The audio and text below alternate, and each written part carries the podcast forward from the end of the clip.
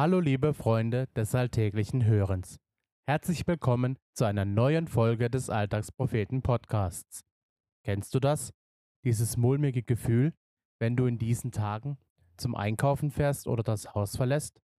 Was geht dir durch den Kopf, wenn du dabei andere Menschen siehst? Lukas hat sich dazu mal ein paar Gedanken gemacht, wie wichtig es ist, zu vertrauen. Los geht's.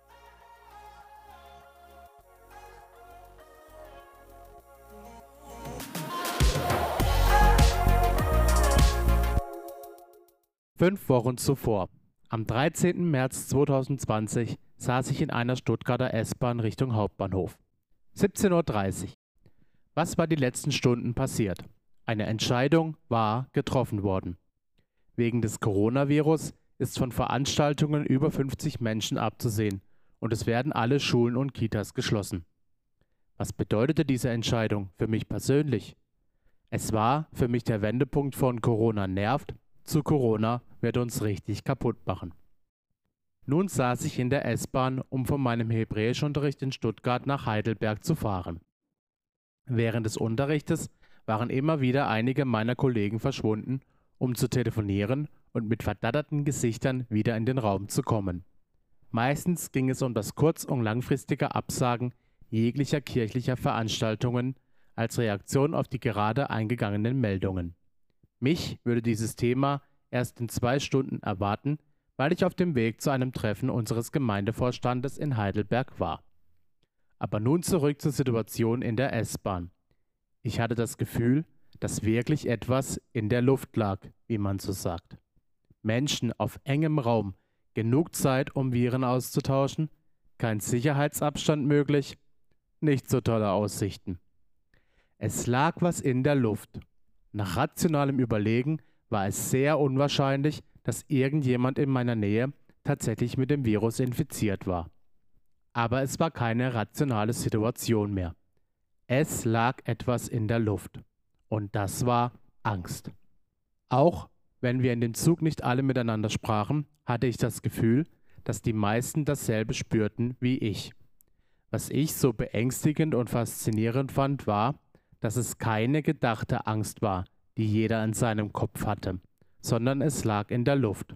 Angst war einfach da, irgendwie in uns, aber vor allem um uns herum. Vielleicht kennt ihr so etwas. Es ist diffus und irgendwie nicht zu kontrollieren. Wir hatten die Kontrolle über Corona verloren und traten durch Schulschließungen und Absagen von Veranstaltungen den Rückzug an.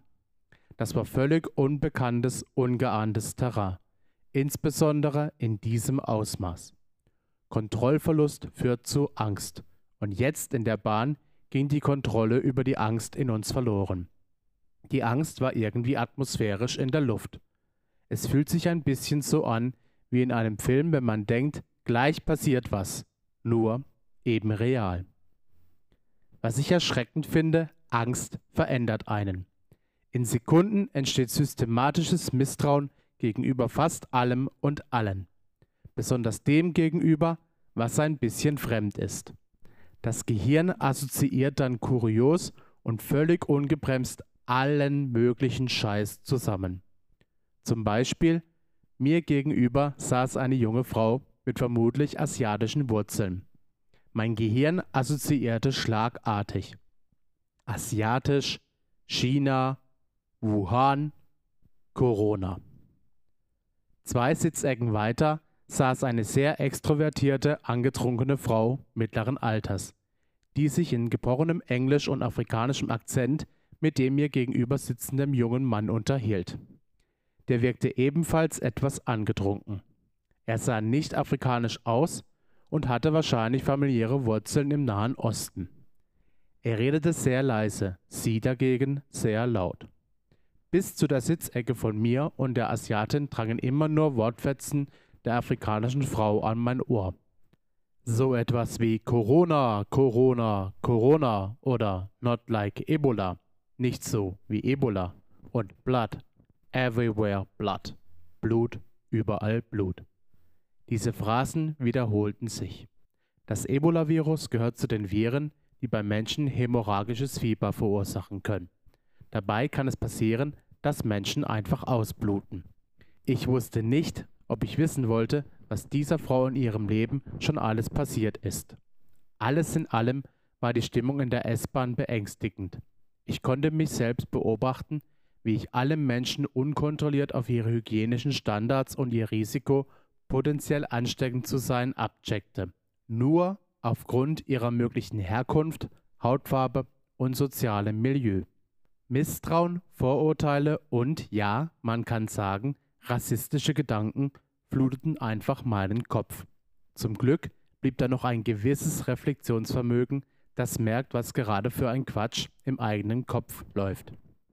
Schließlich stiegen wir alle am Hauptbahnhof aus und gingen zügig zur Rolltreppe. Ich hatte das Gefühl, jeder wollte diesen Ort so schnell es geht verlassen. Vor der Rolltreppe staute es sich dann. Dicht gedrängt huschten Menschen durcheinander. Kennst du das, wenn man versucht nicht einzuatmen, weil man Angst hat, dass die Luft dreckig, verseucht oder infektiös ist? Statt die Rolltreppe bin ich dann lieber die lange normale Treppe gegangen. Oben auf dem letzten Treppenabsatz angekommen, kamen mir dann plötzlich zwei etwa 13-jährige pubertierende Jungs entgegen, die ausfaltig und stampfenden Schritte auf vorbeilaufende Menschen zumachten und dabei Corona, Corona schrien. Die hatten meines Erachtens einen totalen Knall.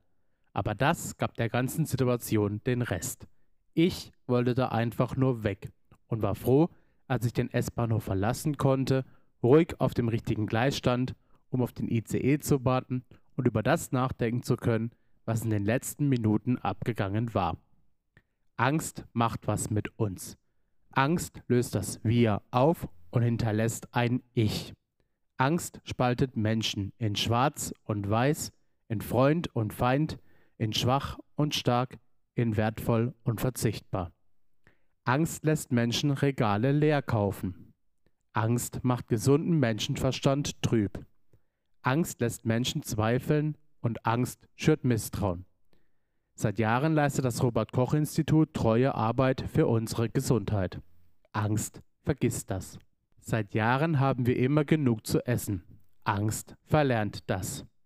Angst macht uns schwach, zerbrechlich und kaputt.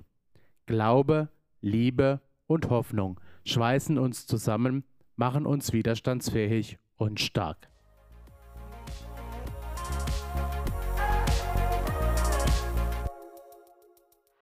Das war der Alltagspropheten-Podcast. Gesprochen wurde dieser Text von Michael. Wenn dir diese Folge gefallen hat, freuen wir uns, wenn du sie weiterempfiehlst.